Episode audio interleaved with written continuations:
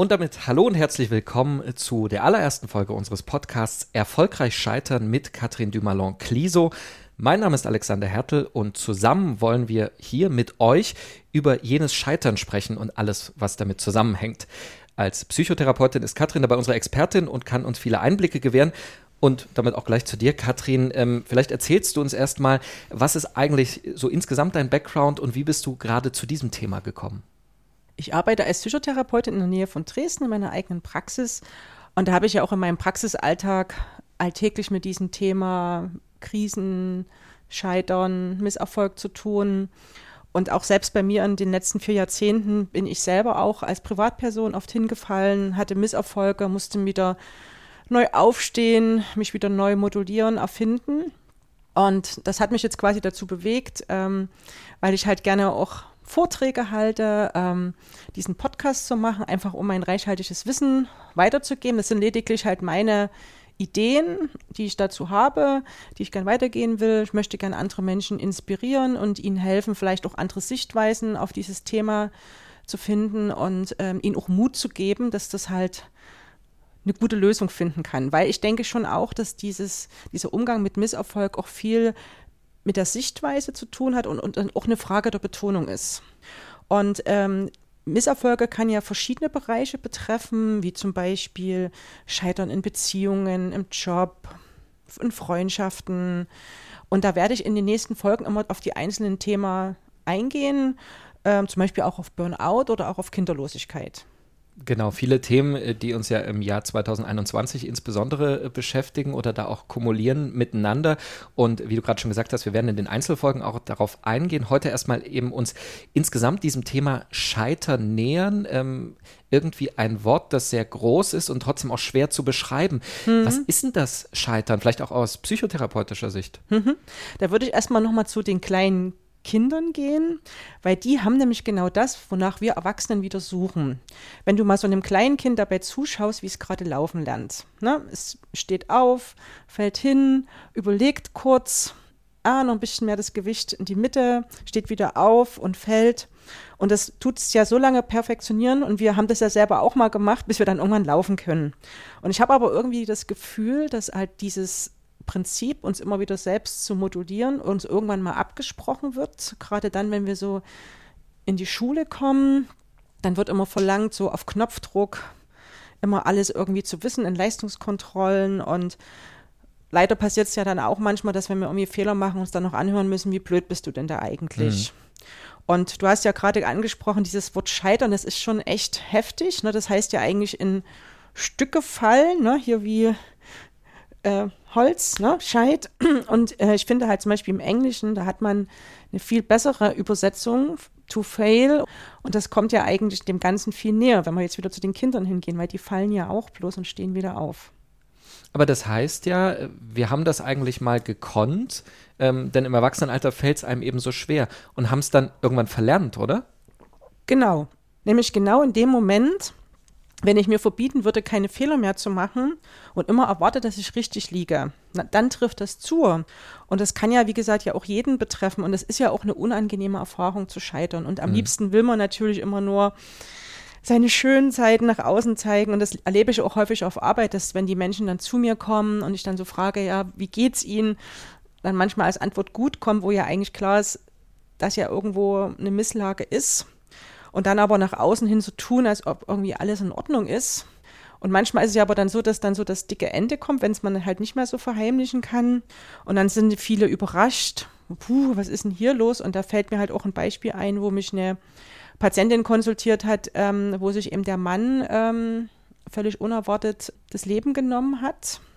Und erst im Nachhinein kam halt raus, dass seine Firma hochverschuldet war und eben eine Insolvenz bevorstand und das eben für ihn wie so eine Art Gesichtsverlust war. Mhm. Und er dann halt für sich das als Lösung wählte. Ja. Und das ist halt wirklich sehr, sehr schade, weil zum Beispiel in anderen Kulturen, zum Beispiel wie in den USA, da werden Unternehmer zum Beispiel erst ernst genommen, wenn sie eben mehrere Pleiten ähm, hinter sich haben. Und bei uns in Deutschland, da haftet so eine Insolvenz wie so ein unwiderruflicher Makel an einem. Hm. Jetzt ist das natürlich ein äh, sehr extremes äh, Beispiel, äh, wenn sowas im Suizid ändert, das Scheitern oder vielleicht auch die Angst vor dem Scheitern. Aber ich glaube, wir können ja alle daraus was ableiten zu, auf Einzelsituationen, die wir selber erlebt haben, wo man eben Angst hat vor dem Scheitern oder es zuzugeben. Ich glaube, das ist ja so ein bisschen der Punkt, den du angesprochen hast. Warum fällt uns das in, in unserer Kultur, ähm, du hast ja auch gerade verglichen mit den USA, so schwer, Scheitern anzunehmen? Warum haben wir so einen negativen Umgang damit? Das hängt halt zum einen ähm, über das Unwissen von, ähm, über Gefühle und auch, finde ich, auch über den schlechten Umgang, den wir mit Gefühlen haben, zusammen. Denn es ist ja schon so, dass wenn Kinder wütend sind, weinen, schreien, dass wir, als wir als Kinder ja oft die Erfahrung dann gemacht haben, dass unseren Eltern das halt nicht so ein Kram passt und dass wir ja dann oft so gehören bekommen, hab dich mal nicht so. Mhm. Indianer weinen nicht. Und das ist ja auch erstmal eine clevere Lösung, wenn dann die Kinder anfangen, äh, ihre Gefühle zu verbergen. Äh, jetzt ist es ja aber so, dass Gefühle gefühlt werden wollen und Gefühle ja auch Botschaften übermitteln. Und, ähm, und dann können ja auch Gefühle wieder gehen. Das ist ja so wie bei in einem Auto, da hast du ja auch das Cockpit, wo du diese ganzen Leuchten hast. Und da zeigt dann einen meinetwegen an, Benzin ist alle oder um, Temperatur ist zu heiß, ja. Und unsere Gefühle, also wir haben ja im menschlichen Körper haben wir ja leider nicht so ein Cockpit, wo irgendwelche Warnleuchten mhm. sind. Also bei kleinen Kindern wünschte man sich manchmal solche Anzeigen. Und unsere Gefühle sind genau unsere Warnleuchten. Mhm.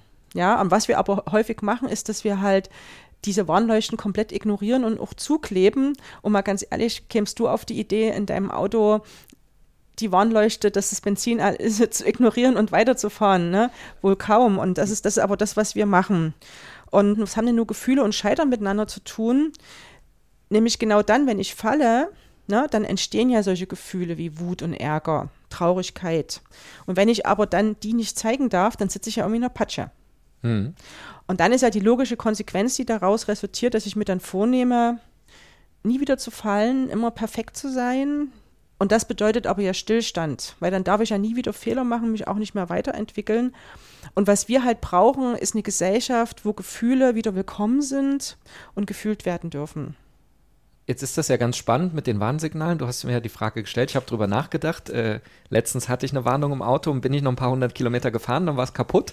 Ähm, so, das ist dann, was man daraus lernt. Und ähm, bei dir landen, kann man ja so sagen, dann auch eben die Menschen, die die Warnsignale irgendwie ignoriert haben oder auch nicht wussten, dass die da sind, weil sie eben den Umgang nicht gelernt haben. Ähm, und du hast dann sozusagen mit den Folgen zu kämpfen oder bearbeitest ja. die in deinem ja. Alltag. Ja. Ähm, was sind denn diese Folgen? Was passiert denn, wenn wir diese Warnsignale nicht wahrnehmen oder ignorieren? Das äußert sich ja, wie gesagt, auf verschiedenen Ebenen. Ne? Wenn wir da so falsch damit umgehen, ähm, dann können ja solche Gedanken kommen wie, ähm, das Schicksal ist ein mieser Verräter, es meint es nicht gut mit mir oder wir geben den anderen die Schuld oder wir geben uns selbst die Schuld und sehen uns als Versager, der es nicht auf die Reihe gebracht hat. Und manche denken ja dann auch, dass grundlegend was nicht mit ihnen stimmt oder dass alle anderen besser sind und kommen dann halt auch mit starken Selbstwertzweifeln zu mir in die Praxis. Und auf der Gefühlsebene findet man dann oft eben so Frustration, Hoffnungslosigkeit, Traurigkeit. Manche sind aber auch total ärgerlich und fühlen sich schuldig. Manche sind verzweifelt und besonders auch das Gefühl von Scham ist sehr präsent. Hm. Ja. Und ähm, das hat natürlich auch auf körperlicher Ebene äh, zur Folge, dass wir dann den Kopf hängen lassen, die Schultern nach unten ziehen, ähm, Blickkontakt vermeiden, krummer Rücken. Und im Verhalten ist es ja so, je nachdem, was wir für ein Gefühl haben, ähm, wird ja immer ein, ein Impuls in uns ausgelöst. Also wenn wir zum Beispiel gerade große Angst haben, dann ist eher so der Impuls, uns zurückzuziehen, uns in unser Schneckenhaus zu verkriechen den Sand in den Kopf zu stecken, uns unsichtbar machen. Manche wollen sich dann am liebsten wegbeamen. Aber es gibt auch Menschen, die ähm, erstmal das Ganze bagatellisieren und so tun, als ob überhaupt nichts ist, alles in Ordnung, sich nichts anmerken lassen. Oder eben dann die, die eher so ein bisschen in der Wut sind, die dann eben so anderen Vorwürfe machen, Streit suchen. Und, ähm, und das Schlimme ist halt, dass dann oft Menschen mit den Mitteln, mit denen sie eigentlich die Krise erschaffen haben, versuchen, die zu lösen, was natürlich nach hinten losgeht. Und am schlimmsten ist natürlich, wenn man halt versucht, die Krise eben mit Alkohol, Medikamenten oder Drogen zu lösen. Oder zu betäuben, zu betäuben, ja, genau, weit. genau, genau. Und dann ist es ja schon so, dass wir halt auch unsere Wahrnehmung auch immer danach ausrichten, was wir gerade für ein Gefühl haben. Das ist evolutionär in uns so angelegt. Also wenn ich jetzt zum Beispiel gerade Angst habe, dann richte ich meine Wahrnehmung noch mehr darauf aus, was auf die Gefahren, was jetzt noch für gefährliche Tiere da draußen unterwegs sind. Bei Frustration, äh, was, was gerade alles noch mehr an der Welt schief läuft. Und das ist natürlich ein Teufelskreis, weil je mehr ich dann noch sowas wahrnehme, umso stärker wird mein Gefühl, umso mehr reagiert der Körper und dann stecke ich da so drinne fest. Mhm. Und ähm, ich hatte ja vorhin auch schon von diesem Beispiel erzählt, äh, von diesem Familienvater. Und dadurch, dass ich, dass ich ihn ja jetzt nicht persönlich kannte, wollte ich trotzdem, habe ich mir so überlegt, wie könnten denn bei ihm diese fünf Ebenen aussehen, ne, als zum Beispiel seine Firma schlecht lief, ähm, dass er das zum Beispiel als persönliches Versagen angesehen hat äh, sich sehr, sehr dafür schämte. Das hat mir auch seine Frau berichtet. Er hat es ja dann im Verhalten nach außen hin verheimlicht und hat sich mit Alkohol betäubt, hat keine Hilfe angenommen, hat sich also eher in sein Schneckenhaus zurückgezogen. Und wie gesagt, als dann eben die Insolvenz unmittelbar bevorstand, ähm, hat er sich, hat er dem Leben halt ein Ende gesetzt, was jedoch für seine Familie und auch für ihn äh, keine gute Lösung darstellte. Mhm.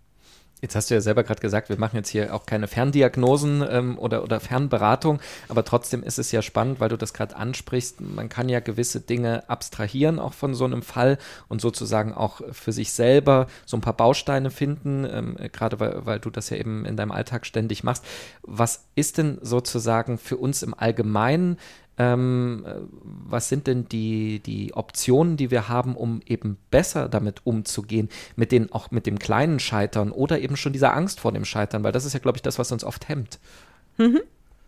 Also ich finde halt, es geht halt darum, dass wir einen gesünderen Umgang damit finden. Das ist auch mein Anliegen dieses Podcastes, das zu vermitteln, und wenn wir jetzt wieder zu diesen fünf Ebenen gehen, also gerade was die Gefühle betrifft, ähm, das sind wirklich schmerzliche Gefühle, ja. Und Scheitern ist eine unangenehme Erfahrung, ähm, dass man eben diese Gefühle nicht verdrängt, sondern dass man sie zulässt.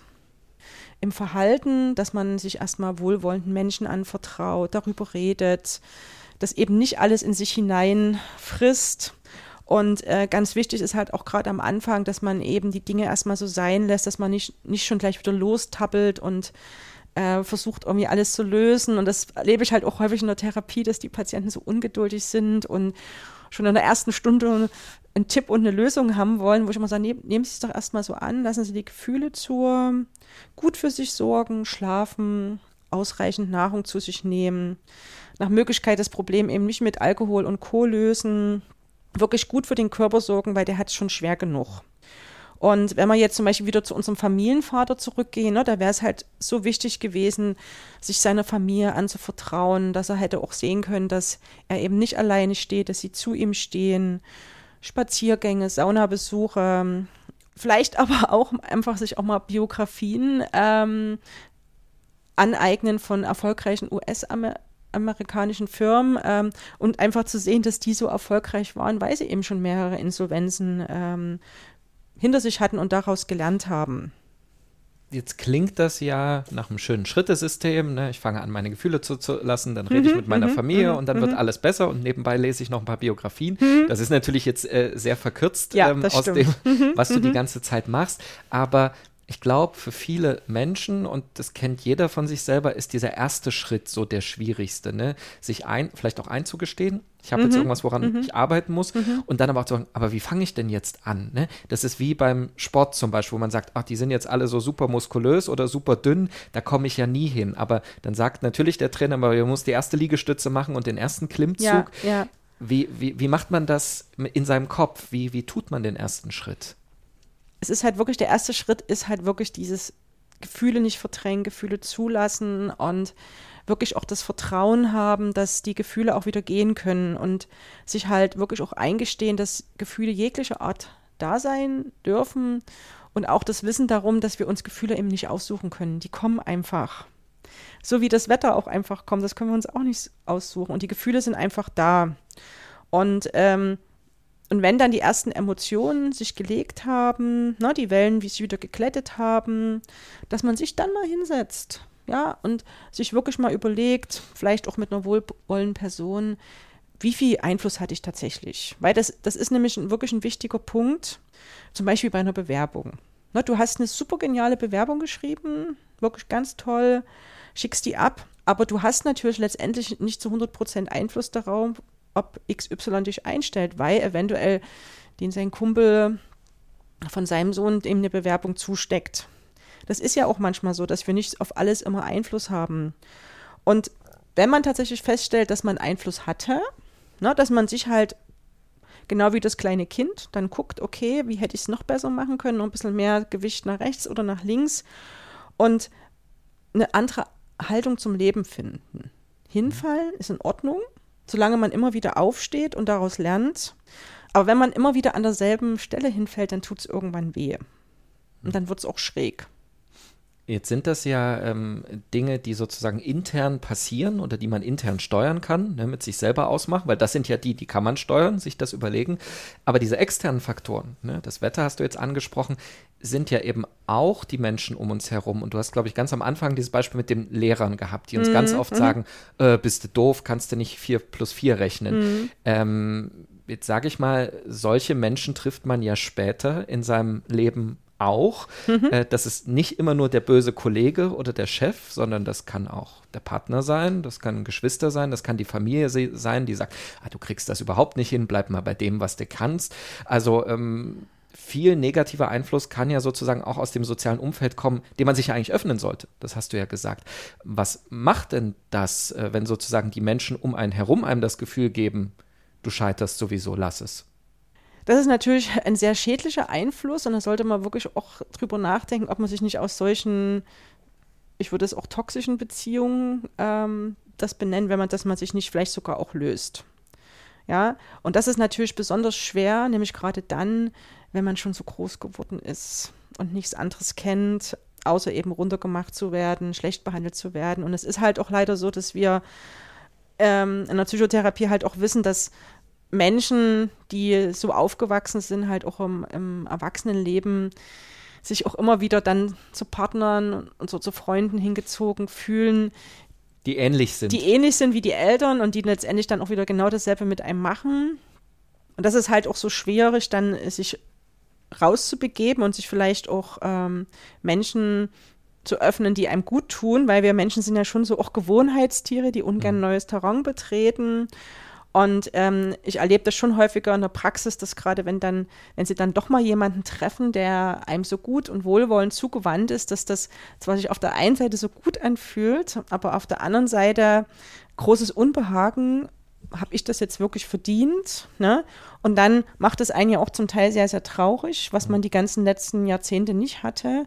Und manche fliehen auch wieder aus solchen guten, wohlwollenden Beziehungen. Und da fällt mir jetzt auch ein Beispiel ein. Ähm, von einer jungen Frau, die also auch in eine Beziehung eingegangen ist und am Anfang so das große Feuerwerk der Gefühle. Sie hatte das Gefühl, den Mann ihres Lebens gefunden zu haben. Und ähm, solche anfängliche Euphorie, was wir uns zwar auf der einen Seite so sehr wünschen, kann aber manchmal ein Warnzeichen auch für so eine toxische Beziehung sein. Mhm. Und nachdem sich natürlich sie sich da so im Hafen der Liebe sicher wähnte, zeigte sich eben schleichend auch die giftige Seite des Partners, der sie dann immer öfters entwertete, unzuverlässig wurde, manchmal tagelang auch verschwand. Und da es ja am Anfang so schön war, hat sie sich dann gefragt, was sie falsch macht. Und er hat ihr auch immer eingeredet, dass sie dran schuld seid. Und sie glaubte da auch dran. Und als sie damals zu mir kam, war sie, war sie wirklich im Selbstwert sehr, sehr gesunken, hatte Schuldgefühle, wollte ihm alles recht machen. Und als wir dann so ihre ganzen Baustellen da so bearbeitet haben äh, und sie wieder Selbstvertrauen hatte, da konnte sie dann auch ähm, sehen, dass der fremdgegangen ist und hat sich dann auch getrennt. Und ähm, jetzt mittlerweile hat sie tatsächlich auch wieder einen wohlwollenden Partner an ihrer Seite. Und da gibt es ja auch genügend Bücher, äh, zum Beispiel Bärbel Wardetzky in diesem Buch Genug ist genug, sagt sie zum Beispiel, der Hunger nach Liebe kann so groß sein, dass Warnzeichen ignoriert werden, ja sogar übersehen werden. Jetzt haben wir ja verschiedene Aspekte äh, schon angesprochen. Das Scheitern an sich, ne, wo das herkommt, ähm, sozusagen die Genealogie äh, in unserer Kindheit und auch das, wie wir damit umgehen als Gesellschaft, dass es in anderen Gesellschaften oder Kulturen anders funktioniert. Wir haben darüber gesprochen, was so die internen Faktoren sind, was man ändern kann, die externen, ja, toxische Beziehungen lösen, so schwer das ist. Anfangs haben wir aber versprochen, dass wir auch so ein bisschen kleine Übungen ähm, euch den Hörern an die Hand geben wollen, die in jedem Podcast äh, vorkommen und die ihr parallel, glaube ich, ein bisschen mitmachen könnt mit Katrin oder auch später nochmal anhören oder auch nachlesen ähm, und einfach mal so ein bisschen glaube ich, das nachvollziehen, was wir jetzt sozusagen in der Theorie machen. Und Katrin, heute in unserer ersten Übung geht es dabei sozusagen um dieses, was du auch oft gesagt hast, dieses sich reinhören. Wie macht man das denn? Am besten, du nimmst dir ein Blatt Papier zur Hand und malst fünf große Kreise drauf und schon kann das Gefühlstraining losgehen. Fünfmal am Tag setzt du dich für eine Minute hin das kann auf der Toilette sein, am Warten beim Kopierer oder Wasserkocher. Und du spürst in dich hinein und fragst dich, was da gerade für ein Gefühl da ist. Bist du angespannt, entspannt, traurig oder glücklich, ängstlich, besorgt, zuversichtlich, optimistisch oder auch genervt, verärgert, wütend, neidisch, schuldig oder schämst du dich? Und wenn du dann dein Gefühl gefunden hast, dann lege deine Hand auf dein Herz und frage dich, auf welches Bedürfnis dich dieses Gefühl hinweisen möchte. Dein, Beruf, dein Bedürfnis nach Ruhe, Erholung, Schutz, Wärme, Bewegung, Berührung oder Selbstbestimmung, Echtheit, Wirksamkeit, Respekt, Zugehörigkeit, Anerkennung oder auch nach Unterstützung. Und dann trägst du in den Kreis dein Gefühl ein, was ja der Postbote ist und worauf der dich hinweisen wollte, auf welches Bedürfnis. Und das probierst du fünfmal am Tag aus und du wirst merken, es wird dir immer leichter fallen, die hinter deinen Gefühlen steckenden Bedürfnissen zu identifizieren. Und ich habe die Erfahrung gemacht, dass wenn ich dann immer mit meinem Bedürfnis in Kontakt bin, dass ich, dass das Gefühl dann schon nachlässt und, es mir auf einmal viel besser geht, wenn ich weiß, worum es da gerade geht. Weil ja die Botschaft bei mir angekommen ist. Und was du dann mit diesen Bedürfnissen machst, das werde ich dir auch in den nächsten Folgen zeigen wie du dafür selbst sorgen kannst, dir das zu erfüllen. Übrigens auf der Seite ähm, gewaltfrei-101übungen.de findet ihr im kostenlosen Download-Bereich eine Gefühls- und Bedürfnisliste. Ja, Katrin, und neben den Übungen äh, willst du uns ja auch mal ein bisschen Lektüre an die Hand geben. Ein paar Bücher hast du schon erwähnt. Ähm, wir werden auch immer unten alles verlinken, äh, was hier vorkommt. Aber auch so ein paar Geschichten hast du mitgebracht, die dann oft in, der, äh, in den Büchern zu finden ist. Heute, ähm, was hast du da gefunden? Also für die erste Folge ähm, habe ich die Geschichte gefunden, die ich wirklich so als Sinnbild für das Leben sehe, die ich euch als erstes mit auf den Weg gehen woll möchte. Es ist nämlich so ähnlich, als wenn du ins Meer hineinläufst und plötzlich da kommt eine große Welle und wirft dich um. Du findest dich am Boden nieder und hast Sand in Nase und Mund. Dort liegst du, aber du hast die Wahl. Entweder du bleibst einfach liegen oder du stehst wieder auf und läufst in das Meer hinein. Liegen zu bleiben ist gleichbedeutend mit Sterben. Bildlich gesprochen ist das Liegenbleiben aber genau das, wozu sich viele von uns an diesem Punkt entscheiden. Doch wir können uns auch entscheiden, aufzustehen und wieder loszugehen. Und irgendwann kommt die nächste große Welle und wirft uns um.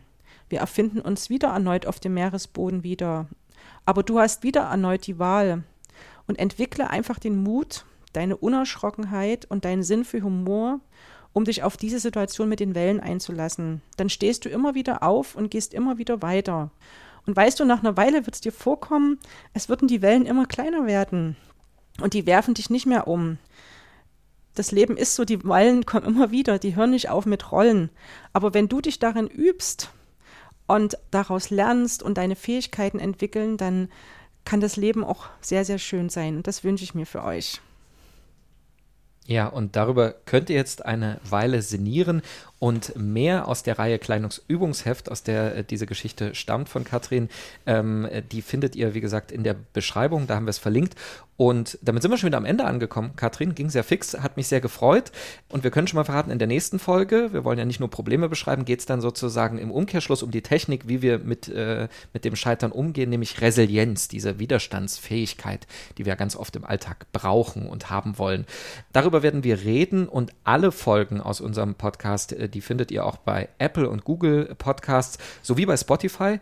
Und Katrin könnt ihr auch folgen bei Instagram und bei Facebook. Wie gesagt, auch da gibt es einen Link. Und ich bedanke mich erstmal. Vielen Dank.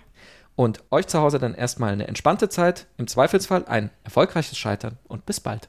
Tschüss.